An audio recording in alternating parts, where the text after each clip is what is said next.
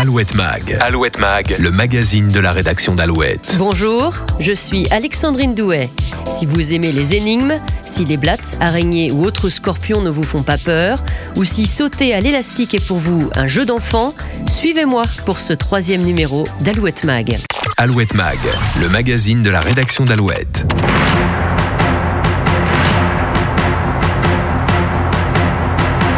Cette musique, vous la connaissez par cœur, non? Mais si, évidemment, ce pom-pom, pom-pom, pom-pom caractéristique qui rythme les étés des téléspectateurs français depuis 30 ans. Il s'agit bien sûr du générique de Fort Boyard, l'émission de France 2 qui fête cette année ses 30 ans, ou plutôt sa 30e saison. C'est en effet le 7 juillet 1990 que le programme, aujourd'hui devenu culte, a vu le jour sur Antenne 2 à l'époque, avec aux commandes Patrice Laffont, l'animateur historique que nous avons contacté pour ce nouveau numéro d'Alouette Mag. Vous entendrez aussi Olivier Mine, ainsi qu'Anthony Laborde, alias Passe-Muraille. Mais d'abord, rencontre avec Stéphane Villain. Pour le président de Charente Tourisme et vice-président du conseil départemental de la Charente-Maritime, ce 30e anniversaire a bien évidemment une résonance toute particulière. Alouette Mag, le magazine de la rédaction d'Alouette. Oui, le Fort Boyard, c'est vrai que c'est un monument emblématique. Je dis souvent que c'est la tour Eiffel de la Charente-Maritime. Vous savez, quand on vient dans ce département, une des premières choses que l'on souhaite voir, c'est le Fort Boyard. Alors, les petits-enfants demandent à leurs parents de le voir, mais aussi les parents, parce que comme l'émission a 30 ans, euh, les, trentenaires, bien sûr, les quadras, aujourd'hui, ben, se rappellent hein, du père euh, qui a un peu changé. C'est vrai que les émissions d'il y a 30 ans, avec celles d'aujourd'hui, sont pas tout à fait les mêmes, puisque maintenant, il y a vraiment euh, la technologie est aussi rentrée, je dirais, au sein de l'émission. Mais ouais, c'est vrai que c'est un, un lieu magnifique et emblématique. C'est-à-dire que l'avantage du Fort Boyard, c'est qu'il reste énigmatique. On ne sait pas euh, ce qu'il y a à l'intérieur quand on va le croiser. On ne sait pas si le père nous regarde de sa vigie, ou si les animaux sont encore, en fait, voilà, dans le fort, ou s'ils passent partout euh, en train de courir dans les escaliers.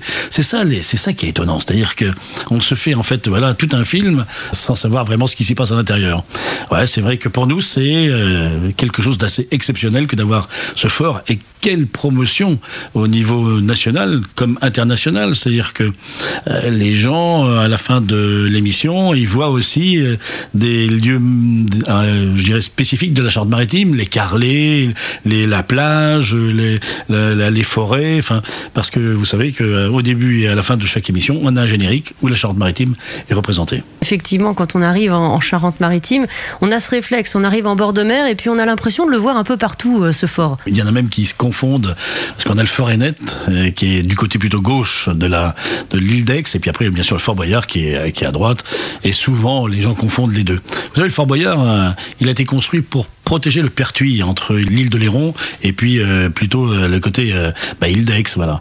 Et quand il a été fini d'être construit, eh il ne savait plus rien parce que la portée des canons était beaucoup plus importante qu'au moment du début de sa construction.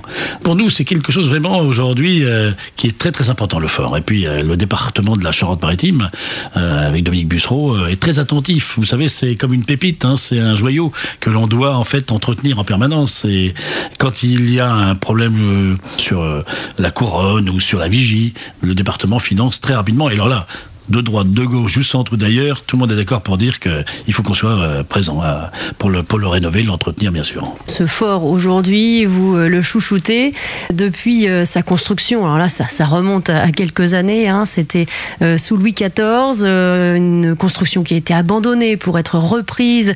Ensuite, ce fort a servi de prison, a servi de centre d'entraînement pendant la Seconde Guerre mondiale. Un, un monument qui a eu de multiples histoires. Et puis, il a été justement abandonné. Vous, vous le chouchoutez aujourd'hui Bien sûr, on le chouchoute. Il a même été euh, plateau de, de, film, puisque vous savez que c'est donc euh, Alain Delon et, Lino Ventura, dans Les Aventuriers, avaient euh, filmé à l'intérieur du fort nombre de scènes qui aujourd'hui sont cultes. Oui, oui, on le chouchoute, on l'entretient. on a changé il n'y a pas très longtemps la plateforme d'accueil, justement avec les, les compresseurs, pour qu'on puisse l'alimenter, bien sûr, en, en électricité, en eau. Vous savez, en fait, finalement, euh, chaque cellule du Fort Boyard est une cellule qui est hyper équipée. On pourrait y faire le 20 heures de TF1 à l'intérieur de chaque cellule. C'est-à-dire qu'il y a un matos incroyable euh, tout au long de l'année qui reste à l'intérieur.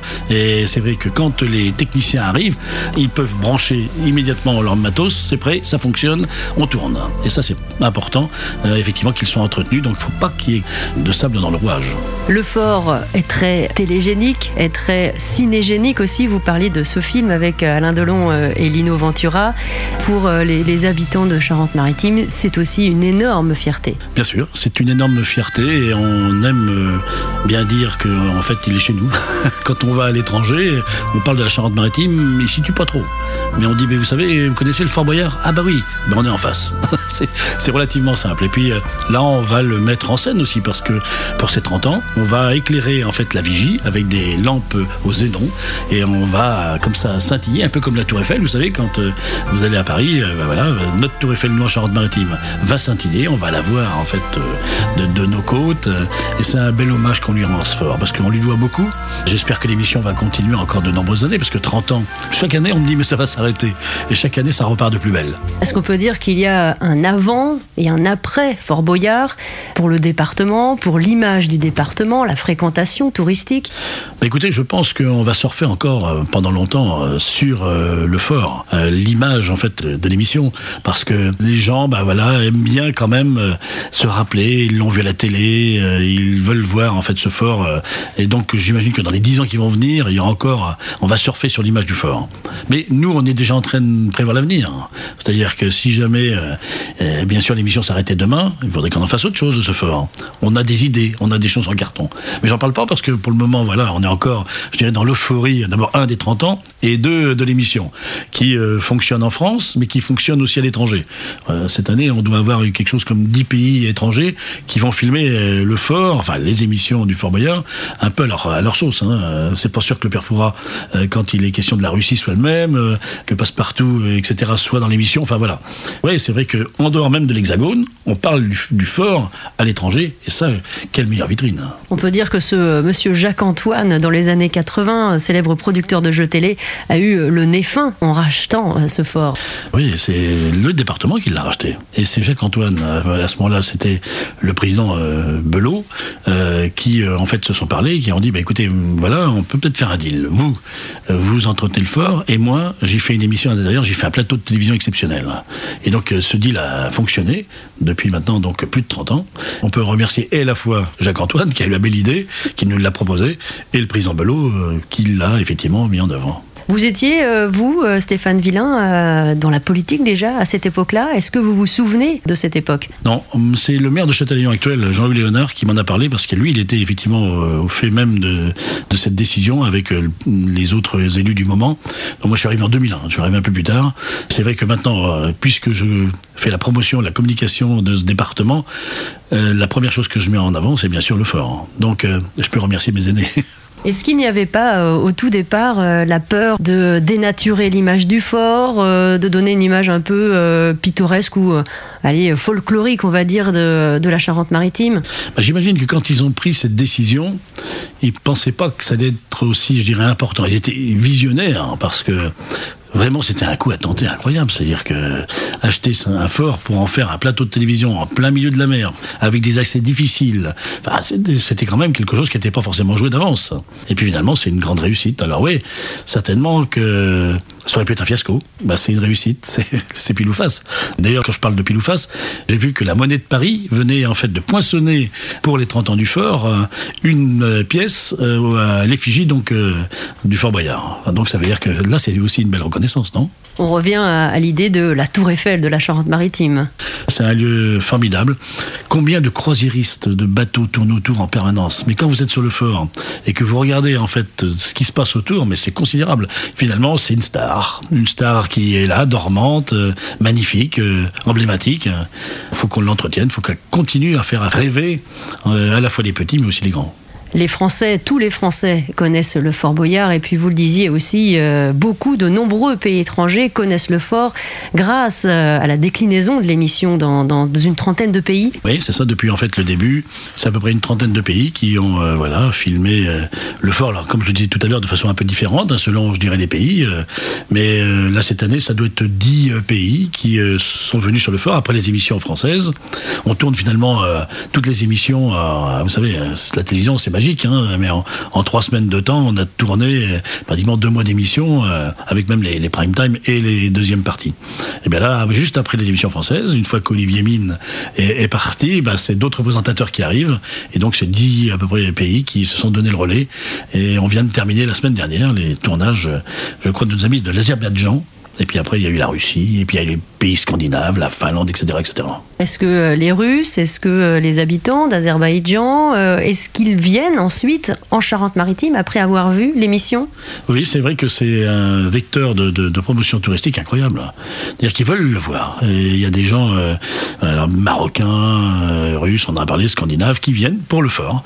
Ils viennent en Charente-Maritime, pourtant on a plein d'atouts, on a des belles choses en Charente-Maritime, mais ils demandent fatalement d'aller voir le fort. Donc oui, c'est un vrai vecteur de promotion.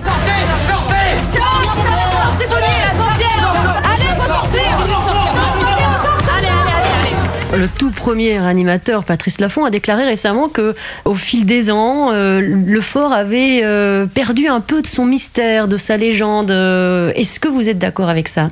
Non, moi je pense qu'au contraire, il a regagné, je dirais, en, dynamisme. Parce que je le disais tout à l'heure, mais quand vous regardez le Fort Boyard d'il y a 30 ans et le Fort Boyard d'aujourd'hui, la technologie, mais c'est normal, les jeunes ont besoin d'effets spéciaux, ça peut pas être plan-plan. Donc, fatalement, ça a changé la philosophie même des jeux. Mais moi, je suis admiratif justement de ceux qui conçoivent les jeux. Et là, tous les ans, ils, font des, nouvelles cellules qui réadaptent. Chaque fois, ça, me passionne de regarder ça. Ça donne beaucoup d'énergie, c'est bien filmé, c'est cadencé. Je trouve qu'au contraire, elle a regagné en fait en souffle, en énergie, et, c'est pour ça que les enfants, euh, il suffit euh, de les regarder devant le Fort Boyard, ils aiment ça. Hein. Alors après, euh, pour ceux qui s'en occupent, comme moi, comme certains de mes collègues, la, la famille, les petits-enfants demandent à y aller en permanence. Mais on fait comme pour tout le monde. Il est mystérieux, c'est un endroit à 100 où on ne va pas. Pour préciser, ce fort, on ne peut pas le visiter. On peut pas le visiter, et c'est bien comme ça. Mais quand vous savez pas ce qui s'y passe dedans, je parlais tout à l'heure des animaux, on ne sait pas s'ils sont là, on ne sait pas si le père Foura est là, ça reste mystérieux. Il y a une espèce de, de, de, parfum de mystère qu'on aime bien finalement. Euh, puis les enfants, on leur dit, d'ailleurs les animateurs à la bord des bateaux, ils leur disent bah, peut-être que le père Foura va vous dire bonjour de la vigie, euh, peut-être que les tigres sont là. Moi je pense qu'il faut pas qu'il soit ouvert au public. De toute façon, c'est trop compliqué. Pour monter sur le fort, c'est compliqué parce que on arrive avec un bateau, comme les stars d'ailleurs, hein, quand elles montent sur le fort, et on est en fait élitreillé. Il y a un grand panier qui nous accueille. Il y a une dizaine de personnes qui s'accrochent avec des mousquetons et on est élitreillé. La grue donc hop, voilà, vous emmène sur la plateforme et enfin vous avez le droit au Graal. Mais avant cette première épreuve, il faut quand même monter avec euh, avec cette nacelle. Donc euh, c'est compliqué. C'est pas facile. Euh, on pourrait pas dire demain, bah écoutez, ça y est, on ouvre le fort. Il va y avoir 10 000 personnes qui vont passer dedans. C'est pas possible. D'ailleurs, quand il y a des visites euh, de professionnels, de techniciens, de, journalistes. Il y a des hélicoptères en attente, il y a des médecins urgentistes, il y a un médecin in situ. Enfin, le fort, il est euh, protégé, mais aussi euh, on ne peut pas y aller quand on veut. Quoi. Il faudrait construire des accès, mettre en place toute une organisation et ça dénaturerait complètement le fort. Voilà. Aujourd'hui, on n'a pas du tout envie de ça, c'est-à-dire qu'il faut qu'il reste comme il est. Imaginez que demain, on mette des plateformes d'accueil à un port à côté du fort, ça n'aurait plus la même, la même, le même aspect. Non, c'est pas possible. Donc il va rester mystérieux. Enfin, encore quelques années, j'imagine. Quelles activités justement vous proposez autour euh, de ce fort? Les activités qu'on propose, bah, écoutez, c'est euh, bon, déjà je parler des croisiéristes, etc. Après, euh, il y a eu en fait le Windsurf Challenge, qui en fait c'est des planches à voile qui partent de Foura et qui euh, tournent autour. Il y a des pirogues qui y vont. Puis alors après, il y a les jet skis, les croisières. c'est, incroyable quand vous regardez. Ça fait une espèce de tourbillon d'ailleurs autour du fort, tellement ils sont nombreux à passer, à, croiser, à essayer d'apercevoir quelque chose finalement à l'intérieur. Et tout ça euh, aussi en appelant au respect du fort et euh, de l'environnement du fort. Je crois que c'est important en fait qu'on le respecte. C'est une vieille dame, un vieux monsieur plutôt, un vieux monsieur euh, qui voilà, euh, qui est quand même entretenu régulièrement. Je peux vous dire qu'on en fait des, on lui fait des liftings. Le département investit grosso modo 200 000 euros par an de restauration dessus. C'est-à-dire que là, actuellement, il y avait un problème avec l'éperon, parce que c'est comme un gros vaisseau finalement, le Fort Boyard. D'ailleurs, il y a le capitaine son, son espace hein, à l'intérieur du, fort. Et l'éperon euh, commençait à être euh, sabordé, enfin bon, les pierres euh, qui font la base du fort commençaient à s'éroder. Donc il a, là, on est en train de regarder comment justement on va remettre tout ça à niveau, comment on va pouvoir le réparer. et puis la ceinture aussi, il y a des il y a des testeurs qui sont mis en place pour voir si euh, y a des écartements de pierres, euh, si tout est ok quoi. On le surveille en permanence, c'est-à-dire que on, est très attentif finalement à ces petits mots, hein, et c'est bien normal parce que comme je le dis depuis tout à l'heure, c'est un édifice du département, on doit l'entretenir, et puis euh, c'est aussi grâce à lui en fait aussi la, promotion qu'on connaît, dont on décline depuis tout à l'heure. Est-ce que ça veut dire qu'il y a toujours quelqu'un sur le fort? Il y a toujours quelqu'un sur le fort durant surtout les périodes voilà où il y a des tournages, euh, où il y a un matos incroyable. Quand arrive les mois de novembre, décembre, euh, janvier, février, bon, il est possible qu'il n'y ait personne. Hein. Mais ça reste quand même, en général, euh, il y a toujours un gardien. Enfin, quand arrivent les émissions, la préparation des émissions, même l'hivernage, on y va de temps en temps, on regarde comment il est. Voilà, les équipes du département de la Charente-Maritime, ils vont régulièrement, les techniciens, pour voir si tout est OK. Quoi. Pour revenir précisément à l'émission Fort Boyard, ça a lieu l'été est-ce que euh, vous constatez euh, une recrudescence euh, du nombre de, personnes qui réservent au moment de la diffusion de l'émission? Oui, c'est vrai que la Charente-Maritime, c'est un des premiers départements de France en termes d'accueil touristique. C'est 1,8 milliard millions de rentrées économiques par an, c'est 20 000 emplois, c'est 36 millions de nuitées, tout hébergement confondu, donc c'est très très important. Et je pense que le Fort Boyard fait partie justement de ses atouts majeurs. Et quand arrive l'émission, effectivement, on s'aperçoit qu'il y a des gens qui vont venir, euh, notamment les mois de juillet, août, ne serait-ce que pour lui. Il y en a qui euh, ne font rien d'autre que d'aller voir le Fort Boyard. Et qui s'en vont et qui vont voir d'autres le, Puy du Fou euh, magnifique en Vendée ou, ou le Futuroscope ou autre.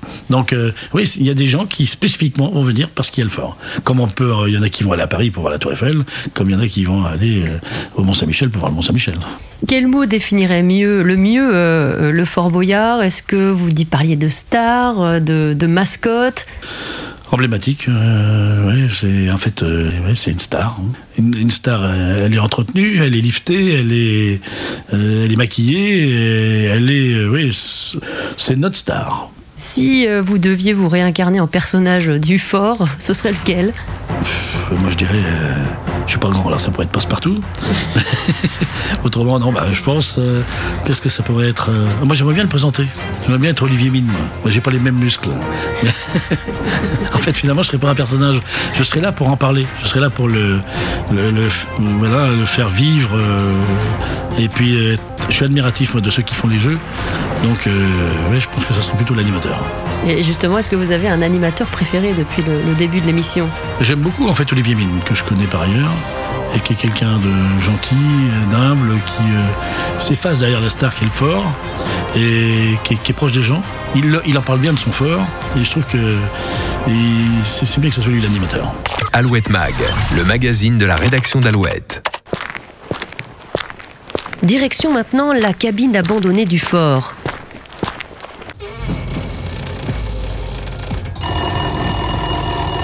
Au bout du fil, Patrice Lafont. L'animateur historique de l'émission, bientôt 79 printemps, est de retour pour la 30e saison, 20 ans après avoir quitté le programme. Un retour forcément émouvant. C'est vrai que là, euh, remettre mon costume, euh, me retrouver en vigie, là-haut j'accompagnais souvent le père Fourat, tout ça m'a procuré vraiment de l'émotion et du plaisir, les deux. Je suis un peu gacochime dans l'émission, j'entends rien, je comprends plus rien, euh, comme si j'avais été très malade, ce qui heureusement pour le moment n'est pas le cas, mais j'ai participé avec ça avec plaisir, j'ai retrouvé, bon, bien entendu Olivier, toute l'équipe, le père tous mes potes, j'ai passé cinq jours de rêve sur le fort. Et Fort Boyard, toujours à la télé 30 ans après. C'est une surprise On sait jamais, mais en même temps, je porte bonheur au programme. Donc, euh, bah, j'ai commencé les chiffres lettres, ils ont fait, on en est à la 46e année. J'ai fait 13 ans de pyramide, euh, presque 10 ans de Fort Boyard. Et j'ai d'autres exemples aussi. Euh, donc euh, là, je me suis dit dans ma petite vanité que quand je touchais quelque chose, les choix que je faisais étaient des choix de pif et qui étaient euh, que je devais avoir un bon pif. Je pensais pas qui me pensait que tout d'un coup ça va faire 30 ans. Simplement, il y a des tas de facteurs, ils l'ont magnifiquement fait évoluer avec le temps. c'est plus vraiment la même émission qu'à mon époque, elle est modernisée, les tournages sont beaucoup plus, plus sérieux. Voilà, et ça fait que 10 émissions par c'est un vrai rendez-vous, c'est un rendez-vous qui l'a. Et on sait que pendant 10 émissions euh, l'été, le samedi soir, claque Fort Boyard. et voilà. Il est aujourd'hui l'homme fort de l'émission. Olivier Mine a répondu à nos questions entre deux tournages. Ce qui est sûr, c'est que Fort Boyard a été pour lui un véritable tournant dans sa carrière. En tout cas, la marque Fort Boyard et mon rôle dans l'émission a, quelque peu effacé tout ce que j'avais fait euh, les années précédentes. Moi j'ai commencé la télévision en 1987 à RTL Télévision en Belgique, puis après en France en 1990. Et c'est vrai que, euh, grosso modo, euh, c'est comme si ce que j'avais fait de 90 à 2003 n'avait jamais existé, ou presque. Donc euh, c'est vrai que Fort Boyard a, changé beaucoup de choses de ce point de vue. La, plupart du temps, les gens ne parlent que de Fort Boyard, pas, pas du reste des émissions que j'ai pu faire. C'est vrai. Pour cette saison, précisément, lors du tournage, est-ce qu'il y avait une ambiance particulière?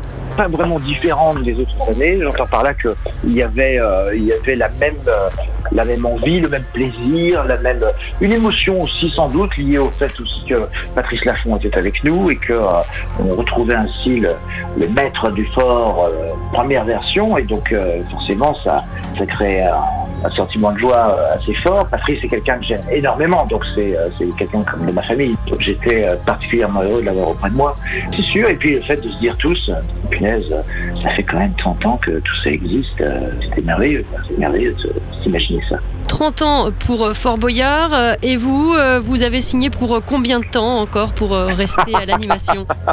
Bah, Écoutez, en tout cas, moi, je, je, veux bien signer encore pour de très nombreuses années parce que je prends énormément de plaisir à, à présenter cette émission. Et voilà, après, vous savez bien, en télévision, c'est rarement l'animateur qui choisit, mais en tout cas, le temps que ça durera, je serai très heureux d'y être associé, ça c'est sûr. Au vu des audiences, ça devrait bien se passer, je pense. On croise les doigts. Pour le moment, c'est vrai que ça ne se passe pas trop mal.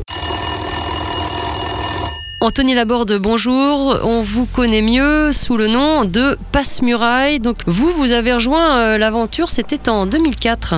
Alors en 2004 pour les versions françaises, mais j'étais déjà sur Fort Boyard depuis les années 2000, où euh, j'avais le rôle de passe-temps pour les versions étrangères. Comment est-ce que vous euh, avez débarqué au cœur du jeu? Est-ce que vous avez participé à un casting? Un casting qui a été très simple pour moi puisque je connaissais Passepartout depuis 94 euh, et quand la production euh, a proposé à Passepartout s'il euh, connaissait un ami qui serait susceptible de, bien vouloir faire Fort Boyard, il m'a il m'a appelé, il m'a dit j'ai une proposition à te faire. Voilà, la production cherche cherche un autre personnage. Si tu es d'accord de passer un casting, donc j'étais seul à ce casting, donc ça a été très facile pour moi. Voilà. Après quelques petites épreuves, il a fallu courir dans l'escalier, monter à la vigie. Euh, ça a été, ça a été assez simple puisque j'avais 17 ans, donc j'étais très sportif à cette époque-là. Les téléspectateurs les plus assidus auront remarqué qu'au fil des saisons, votre personnage a pris euh, eh bien, de plus en plus d'importance. Oui, tout à fait. Alors c'est vrai que euh, Passe-Muraille a, grandi, on va dire, à la télé, mais pour les pour les enfants, il est devenu vraiment un, un copain qui se déguise, qui embête un peu les candidats. Donc c'est vrai qu'il a été tourné vraiment vers, euh, vers ses enfants, un public qu'on attendait sur Fort Boyard. On a l'impression que, que tout le monde s'amuse beaucoup hein, sur le tournage, toute l'équipe. Est-ce que c'est le cas ou est-ce que c'est euh, assez euh, sérieux finalement? Non, non, ça reste, ça reste assez amusant puisque en fin de compte, nous on s'appelle la famille. Hein, voilà, on se retrouve tous les ans pour tourner ces émissions et on a un grand plaisir de le faire. Alors après, je peux vous dire que voilà, c'est pas c'est pas qu'un amusement. On travaille aussi. On arrive à, rester sérieux quand même pour faire de belles émissions. Alors j'imagine qu'on reste euh, un, enfant quand euh, on découvre ce décor, même si vous avez l'habitude de tourner. C'est un décor magique. Oui, c'est toujours, c'est toujours un décor magique. Quand on rentre sur le fort, on est content d'y rentrer puisque bah, on voit, on voit des choses que les gens ne peuvent pas voir. C'est, un rêve d'enfant qui se réalise aussi. Et quand justement Fort Boyard a débarqué à la télé, donc c'était sur Antenne 2 à l'époque, euh, vous étiez tout jeune, hein, puisqu'aujourd'hui vous avez euh, 36 ans, 37 ans? J'ai 36 ans aujourd'hui. Et vous regardiez justement l'émission, vous étiez euh, l'un des fans de l'émission? Ah ben oui, oui, c'est comme ça que j'ai rencontré Passepartout d'ailleurs, parce que j'étais vraiment fan de cette émission et quand euh, en fait il y a une assemblée, euh, il y a une assemblée de personnes de petite taille et quand j'ai vu Passepartout à cette assemblée, euh, j'ai demandé au président de pouvoir le rencontrer et c'est lui qui a organisé cette rencontre en fin de compte. C'est comme ça qu'on est devenus amis. C'est assez agréable d'entendre votre voix parce que votre personnage, finalement, on l'entend pas euh, dans Fort Boyard. Eh non, c'est très très difficile de pas parler.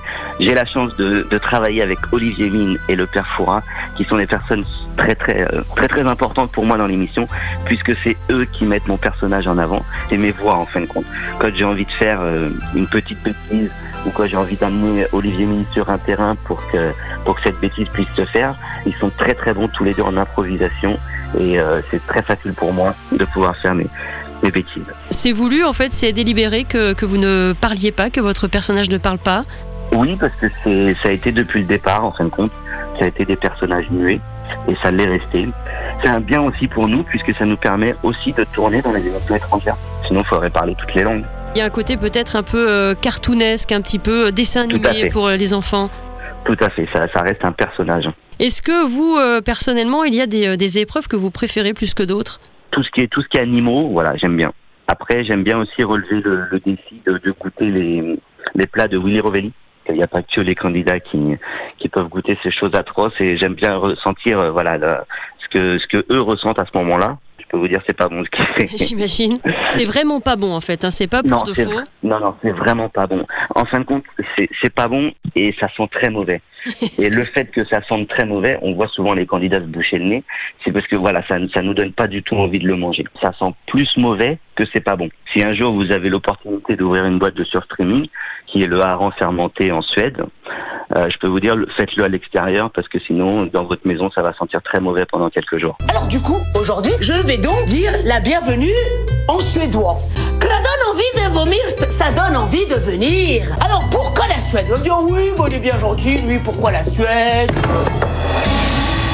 Pour ça alors ça, le surstreaming, c'est donc du hareng fermenté. Vous me videz le saladier et vous avez l'indice. Est-ce que cette épreuve, on la retrouve justement dans, dans les autres émissions, les versions étrangères? Oui, on tourne, on tourne cette épreuve avec euh, les Marocains, avec les Africains, et là, on va bientôt le faire avec la Russie. Est-ce que tous les personnages sont les mêmes justement pour les versions étrangères? Alors non, non, non, il y a des personnages qui changent. En, en Afrique et au Maroc, c'est le père Foura de l'émission qui joue le rôle de Willy Rovelli. Bon, j'imagine que ce personnage de, de passe-muraille a changé votre vie. Complètement, complètement, puisque moi j'ai commencé Fort Boyard, je sortais de l'école, bah, j'étais encore à l'école, et euh, j'avais entamé des, des études de comptabilité informatique, euh, bah, ça a complètement changé ma vie. Maintenant je suis parti dans le milieu du spectacle.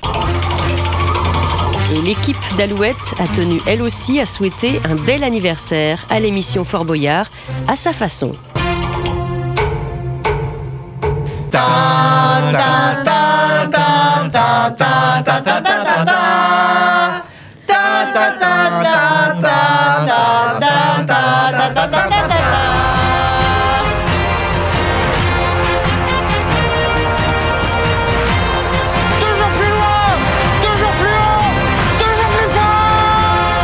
Alouette Mag, le magazine de la rédaction d'Alouette qui s'écoute sur alouette.fr et toutes les plateformes de podcast.